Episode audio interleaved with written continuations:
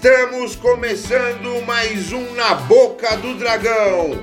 E o rasante essa semana é sobre o terceiro episódio da nossa série The House of the Dragons. E na mesa hoje temos. Lady Angela Nakamura. E. Richard August, ou Ricardo Augusto para os mais íntimos aí. E digo mais, hein? Eu vivi para ver um negão montando um dragão em The Game of Thrones, universo, é claro. Me senti representado, cara.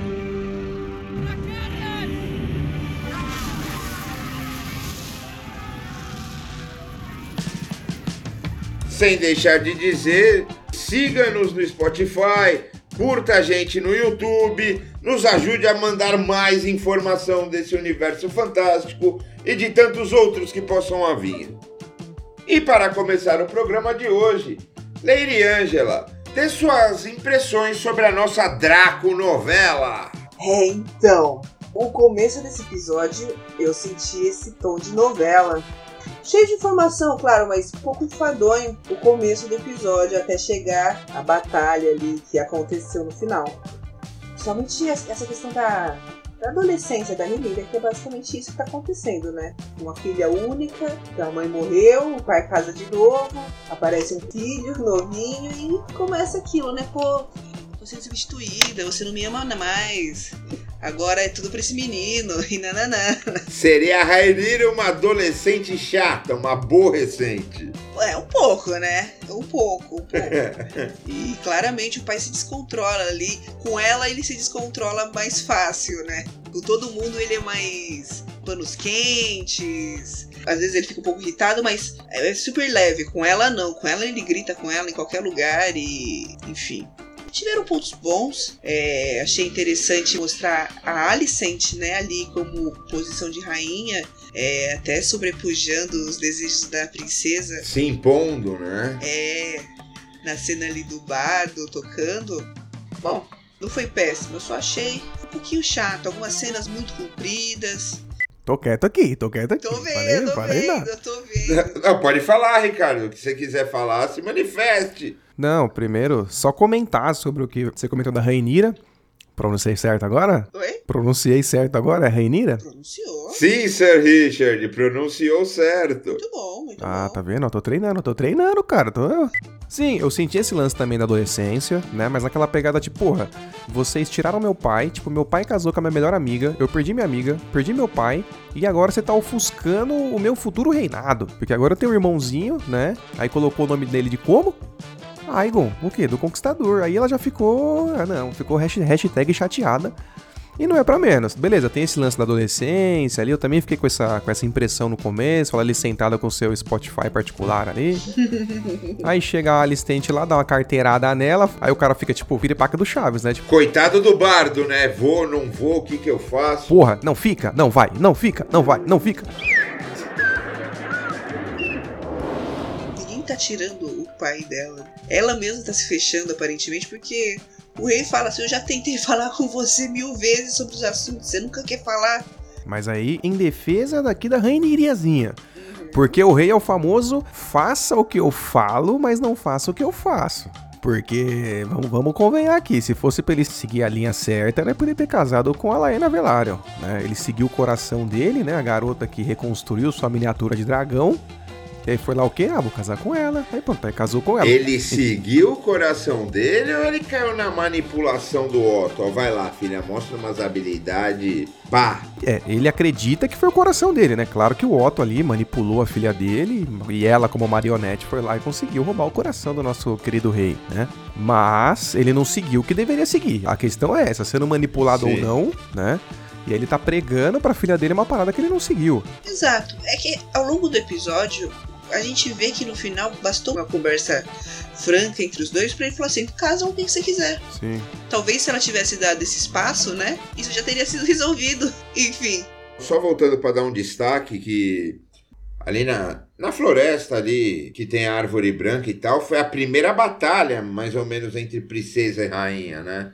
A primeira rusga mostrada, assim, tipo, quem pode mais. É, o nosso bardozinho que eu diga, né? O, No vai, no vai, vai, no vai, o cara tava quase quebrando o instrumento na cabeça ali. É, a gente vai falar mais tarde, mas é melhor ser bardo do que ser carteiro.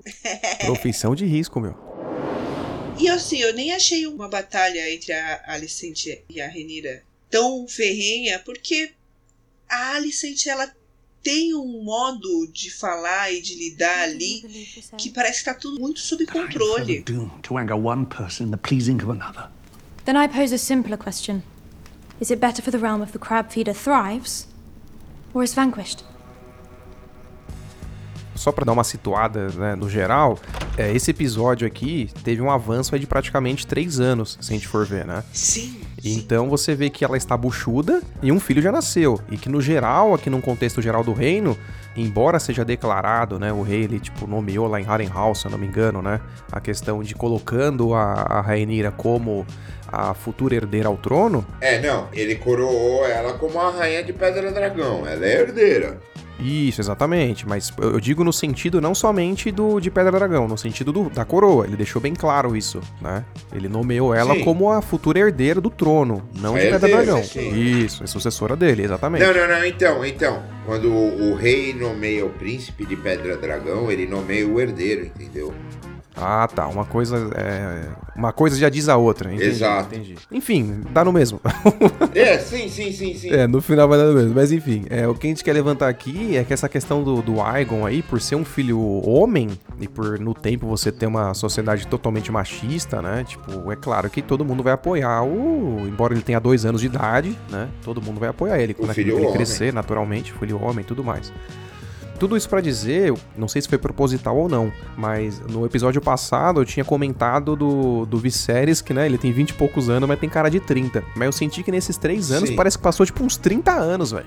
Que eu sinto ele tipo mais acabado, parece que o cabelo dele tá mais, sei lá, uma pegada mais quebradiça. O Daemon também, eu senti tipo que ele parece que deu uma envelhecida. O Damon até entende ele envelhecer, ele tá três anos em guerra, né?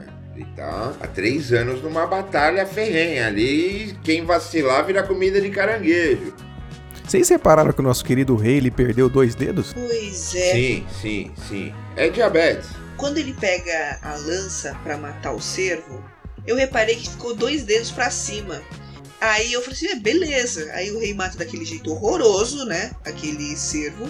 Porra, nem isso o cara consegue fazer. O cervo tá amarrado. Ele precisou de um tutorial, né? Falou, meu, meu filho, ó, mais, mais pro canto aqui, ó, mais pro lado. Aí ele dá uma, não, mais pro lado aqui, cidadão. Aí ele, pum, aí mata. Aí, porra. Pinta um alvinho. Isso, pega a canetinha, né? Circula ali no... Meu Deus. Ele já pega essa lança com um certo desdém. Não, na ver... cortando um pouco, eu acho que esses dois dedinhos pra cima é justamente a luva dos dedos que ele não tem, né? Aí Exato. ficou, ficou pra cima. Ah, é isso que você quis dizer mesmo. Exato. Ah, tá. Sim, Eu achei que ele tava pegando com nojo, né? sim. sim. Tava construindo toda uma história na minha cabeça, uma fanfic. Mas não. Faltou dois dedos, né? Tem que ver onde ele tá enfiando esses dedos aí. Tá Pois é. perigoso, cara. E só deixar o adendo, né?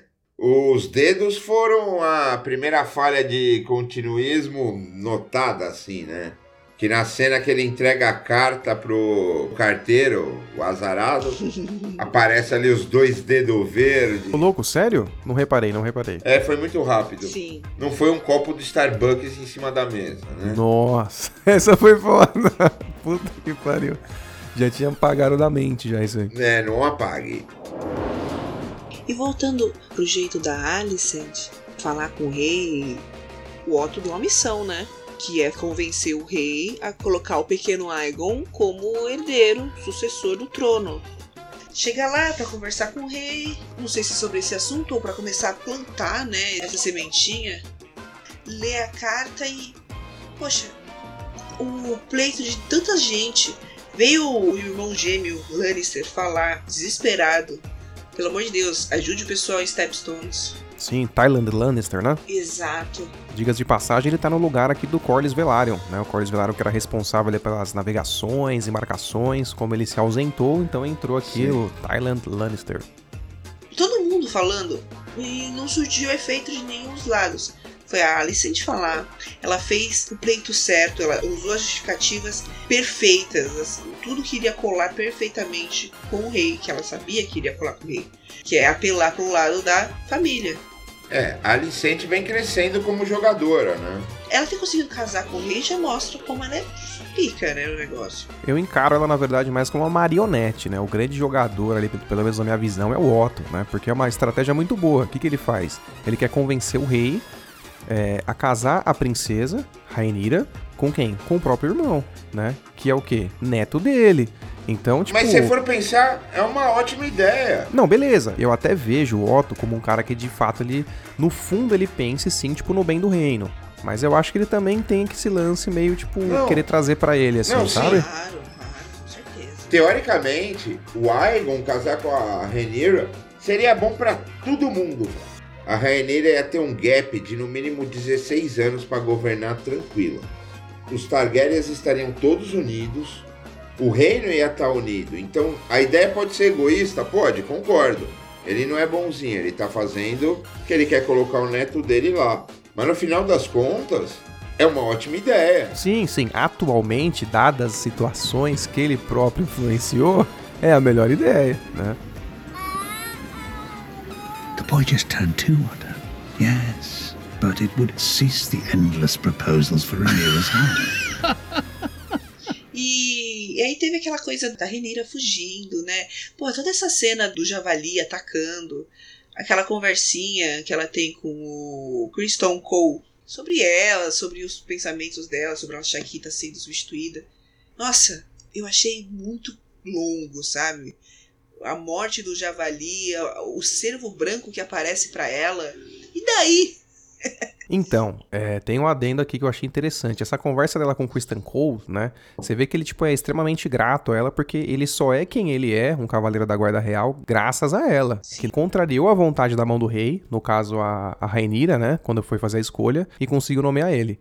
Então ali você percebe esse contraste dela que tá ali no poder, falando, ah, mas você não sabe o que eu passo, que eu sou sofredora, não sei o quê. Pô, vai na Baixada das Pulgas lá, passar uma semana lá, que você vai ver o que, que você passa, mano. É, é, foi o que ele falou, né? Muitos queriam estar no teu lugar. Exatamente. Então é aquilo, né? Quem tá dentro quer sair, quem tá fora quer entrar, né? Exato. Ah, é. E puxando pro negócio do Javali, eu achei um contraste muito interessante com o Gotti, que eu não sei se vocês se recordam, mas o Robert Baratheon... Quem matou o é- rei foi o Javali. Exatamente. E a Rainira matou o Javali, né? Embora não fosse um Javali gigante, não, né? não. Não, não, não, não, não, não, não, não. A Rainira deu facada no corpo. Mas ele tava vivo ainda, então tecnicamente matou. Porra, ele tomou uma espadada no crânio. Mas ele tava reagindo ainda, não tava morto, veja bem. Ah, Ricardo, pelo amor de Deus, o Javali já tinha tomado a espadada na cabeça, mano. Não tinha morrido ainda. Eu, eu discordo, ela bateu em bêbado.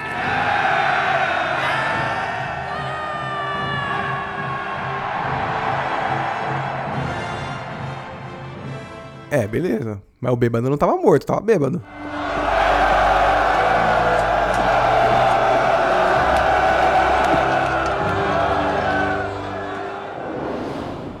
Então agora, descendo para os degraus, diga-me, Lord Ricardo, o que achastes da guerra?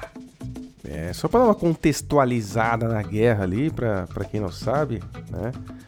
É, pelo menos pelo que eu me recordo ali, é, um pouco antes de entrar ali de fato pro fight dos degraus ali, eles comentam da tríade, né? E pelo que eu me recordo da tríade ali, parece que foi a junção de Tiroshi, Mir e Liz. Sim, E o próprio engorda caranguejos lá parece ser considerado meio que como um príncipe, alguma coisa assim, pelo menos nos livros, né? Aqui acho que ele é tido mais como um pirata mesmo, né? ele é um general, né? É, eu acho que pegaram como, pelo menos na série, acho que falaram, chamaram ele de como se fosse pirata, alguma coisa assim, pelo menos pelo que eu lembro, né? Ei, qual que é a doença dele? Ah, eu acho que é escamagripe. Teve um documentário lá com algum cara dos efeitos especiais, alguma coisa assim, ele falou que era escama gris. Mas já bem avançada já, né? Nossa, o cara não sei nem falar, né? Só mexe a cabeça. Só reforçando o que, que aconteceu. Essa tríade aí fechou essa rota marítima e começou a cobrar impostos. E no começo ninguém ligou muito porque era barato e tal. E de repente eles foram subindo os preços e a coisa começou a ficar impraticável. E esse engorda caranguejos começou a se destacar com quem saía da rota ali, com quem era apreendido tentando passar sem pagar e tal. E nessas aí, Cordes falou: Não, pera aí, essa porra aqui tá errada, eu tô tomando prejuízo aqui em cima, né? Sim, não só isso. Na própria reuniãozinha ali no pré-caçada, tem a Lady Redwine ali que ela comenta. Fala, ah, a Lady Joana que foi raptada, né? Então parece que eles estavam pegando, raptando Sim. meninas ali, nobres ali, pra fazer um comérciozinho, né? Tinha o comércio de pessoas, inclusive, é. Não, aquelas mulheres ali, as, as fofoqueiras, estavam mais a par de- do que estava acontecendo no reino que a própria Renira que Sim, Viserys. E o Viserys? Não, já passou três anos, tá de boa. Só, só mais um dia não vai dar nada, mas depois a gente vê isso aí, cara. Mas um não, mas três dias. Foi tipo, porra, mas é foda-se, né? E falando aí em palavras, homem de poucas palavras, nosso amigo Daemon Targaryen não falou uma palavra, né? toda a sequência assim do rosto dele lendo a carta, eu não consigo decifrar o que, que ele tá sentindo. Parecia que era um contentamento. Só que depois, né? Você vê que ele não tava muito contente. Ele quer ganhar sozinho o negócio, né? Mas. Não, sim, com certeza. Pô, ele tá tretando lá três anos, né, velho? O que acontece é que, na verdade, mandaram essa mensagem pro rei aí nas costas dele. Quem mandou, acho que foi o Vaemon, o Velaryon, né? Irmão de Corlys Valerion. O Valerion, ó. Velaryon. E, e ele não sabia. Então, quando ele pega a carta ali, ele lê, ele fica meio surpreso, né? Aí ele fala: Porra, tô lutando aqui há três fucking anos aqui me fodendo. Aí vai chegar meu irmão agora aqui com meia dúzia de soldado aí, vai ganhar. e vai sair na minha E frente. falar que foi ele. Sim, porque se manda ajuda, eles conseguem vencer. Quem que venceu a guerra? O rei, né? Exato. E é tudo que ele não quer, né? Tem essa divergência pro livro, né? Que no livro a coroa banca isso daí. O rei fala, nossa, ele vai lá pra longe. Melhor ainda, vai lá. Eu ajudo aqui, vai. E vamos falar, o Collins é um guerreiro bom, hein? Nossa, ficou bom com o machadinho lá, sentando a madeira em todo mundo ali. Pomarola escorrendo, Pomarola voando. Lionel também se mostrou um bom estrategista. O plano foi dele. No começo, sabe o que eu achei? Estão perdendo, estão perdendo, estão perdendo. Quer saber, gente? Vamos ganhar? Aí eles pegaram, fizeram o plano e ganharam. Quando ele recebeu aquela carta, ele falou, velho, tem que ser agora ou nunca. Eles já estavam fazendo um plano, obviamente. A tríade, na real, ali eles tinham uma. Eles estavam muito bem porque era meio que você pegar caranguejo no mangue. Porque a guerra se estendeu por esses três anos e o próprio reinado, vamos colocar reinado ali que eu digo, o Corlys ali, né? A Casa Velaryon, junto ali, parceria com Daemon, tá? Sim. estavam tomando um preju no sentido que, eles, que, o, que a tríade tava bem localizada. Então, tipo, é, no que vinham os dragões, obviamente eles não iam peitar os dragões, eles entravam pra caverna. Então tava naquele negócio, né? Tipo, aparece o dragão, corre pra dentro da caverna. Sai o dragão, sai da caverna. E foi por isso que se estendeu, né? Até isso daí. E eles precisavam então de uma estratégia pra conseguir tirar esses putos mal pagos aí de dentro das cavernas. Essa tática contra os dragões do engorda caranguejos é similar, muito parecida à tática dos japoneses contra os americanos em Hiroshima. Os americanos viam bombardeavam, os japoneses se escondiam na caverna, acabava o bombardeio, saía e retomava a ilha. E ficaram anos nisso também. E o nosso digníssimo amigo Demon ali, meu amigo, tinha energético já naquele tempo? Será que um pininho de cocaína deve ter usado, alguma coisa assim? Caralho, Damon turbinado. Nossa senhora, mil flechas nenhuma pegava nele. Eu falei, mano, não é possível que nenhuma vai pegar. Passou meia hora, nenhuma flecha pegou. Depois pegou, vai, pra falar que nenhuma pegou.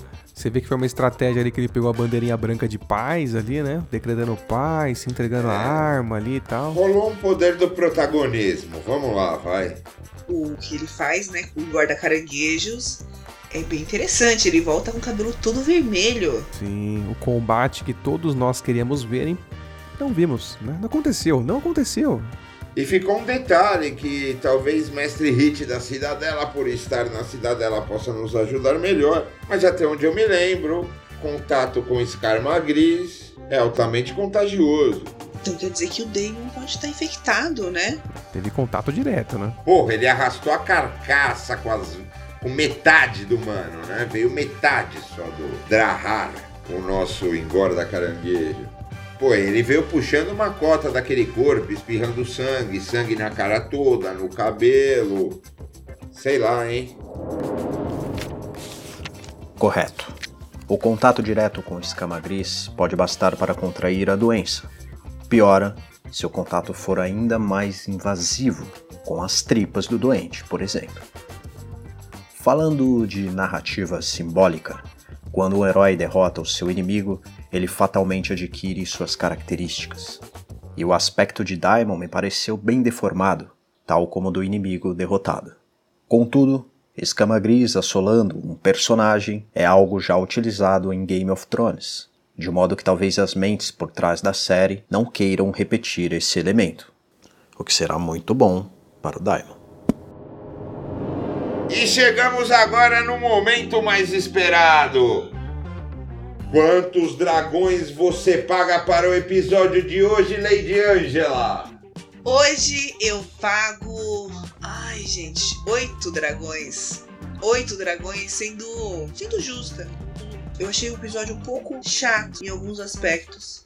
Outros momentos que poderiam ter alongado, como essa batalha em Stepstones, poderiam ter sido, sabe, ter mais coisa. Achei que foi rápido, mas como eu tenho falado em todos os episódios, tem muita informação, eles querem construir certas características, assim, eu acredito que dá mais ênfase ao jeito do rei, a como ele lida com as coisas, a como a Renira tá desabrochando e até a relação deles melhorando, né? Foi um episódio bom, só, só essa questão da, do começo ter sido meio chato para engrenar. E aquela cena dos dois, do Cole e da Renira, muito, muito chata e comprida. A batalha foi ótima. Queria ter visto mais do aquele Merlin Manson lá, o, o guarda caranguejos, fazendo mais coisas do que só balançando a cabecinha. É, mas tudo bem, tudo bem. Acredito que essa primeira parte da House of the Dragon será mais assim, mas depois vai dar uma agitada. Mas é isso, oito. E você, Sir Ricardo, quantos dragões você paga no episódio de hoje? Cara, dos três episódios, esse para mim foi o melhor. As cenas de combate foi épica. O Damon não falando uma única palavra ali, tomando, né? Parecia um super soldado. O Vingador está perdendo ali um, uma grande figura. Gostei de ver bastante também o, os Velaryon, no, num geral, né? Como combates ali, né? Aquelas tranças soltas, assim, uma pegada bem roots. Uh, também gostei desse lance desses três anos a mais, que eu consegui perceber bem esse lance do rei, né, do Viserys, essa questão do arrependimento dele, né, eu consigo ver um cara bastante abatido pelo tempo, pelo, pelas escolhas que ele fez, né, e a consequência que essas escolhas é, tiveram na vida dele, e você consegue perceber claramente que, tipo, ele tá tentando dar o melhor de si, mas ele não nasceu para aquilo, ele não é o rei, ele é uma boa pessoa, mas é um péssimo rei. E do Damon ali pistola, né? Querendo trazer para ele ali, falou: Meu, tô aqui há três anos aqui, não vai ser agora que meu irmão vai mandar meia dúzia de homem aí para conseguir chegar aqui, vencer a guerra aqui, entre aspas, guerra e falar aqui, né? Tomar todo o mérito ali. Então teve a parte também da Rainira ali, né? Ela voltando suja de sangue ali, tipo, ela foi lá e conseguiu trazer a própria caça dela, né? Enquanto você tinha um banquete ali com Lannister, entre outras famílias ali, inclusive o próprio rei comendo ali uma caça que não foram eles que caçaram, ela foi lá e diretamente ou indiretamente conseguiu trazer, né, esse javali aí, todo mundo ficou olhando para ela ali meio em choque e tal. Então, no geral, eu achei um episódio muito bom. É, não vou dar meu 10, eu dou aqui 9.7. mas eu acredito que esse 10 ele com certeza vai acontecer aí muito em breve. Tá muito bom, muito boa série aí. Tá, o pessoal tá de parabéns, meu. E qual a sua nota, mestre? Mestre não. Qual a nota do host, Diego Ferroni? Vou pagar oito caranguejos e meio no episódio dessa semana. Eu gostei da parte do rei indeciso, que é o que ele é. É o rei que quer agradar todo mundo, ele quer todo mundo feliz. E, porra, não tem como um rei fazer isso. E gostei do desenvolvimento político do episódio. Venho gostando do desenvolvimento da Alicente, ela vem crescendo. E não tenho o que dizer de Daimon, né? Porra, Daimon e o poder do protagonismo foi foda. Ele foi lá e resolveu, bateu no peito e falou: Vou resolver joga em mim que eu tô se sentindo bem. Vem comigo que vocês tudo passa de ano. Vem comigo que é sucesso. Foi bonita a cena da batalha, bonito. Achei o take do dragão, assim, que deu do, do Caraxes. Achei bonito o close que deu no dragão. Gostei de ver esse Smoking. Vai ter mais dragões na obra. Quanto mais dragões, melhor. Sim. Agora já temos três dragões apresentados. E a nota é 8,5. O episódio foi bom. A série vem bem, vem numa toada legal. A adaptação tá boa, na minha opinião. Muda uma coisa ou outra, mas a adaptação tá boa. Então são oito dragões e meio. Dei uma olhadinha no trailer do próximo episódio, com Diamond chegando com a coroa dos degraus. Eu acho que o próximo episódio também vai ser quente. Politicamente quente, eu diria. Vixe, vixe. E você, mestre Hit, quantos dragões você paga no episódio 3 de House of the Dragon? Para mim, esse salto de três anos foi a coisa mais precipitada feita até aqui. Senti muita falta de ver o nascimento do filho do rei, de estar lá no momento em que Alicent superou o combate do parto, de ver um misto de alegria e dúvida nas expressões do rei ao segurar o filho, e de contemplar uma Rainira ao longe, subitamente descontente. Esses momentos que não apareceram dariam mais força para o comportamento dos personagens nesse episódio. Por causa disso, eu pago apenas 6 dragões de ouro. Chegamos ao fim de mais um episódio do Na Boca do Dragão, com Diego Ferroni, Ângela Nakamura e Ricardo Augusto. E ouça, se você deseja liquidar o seu inimigo de uma vez por todas, levante uma bandeira de paz. Até!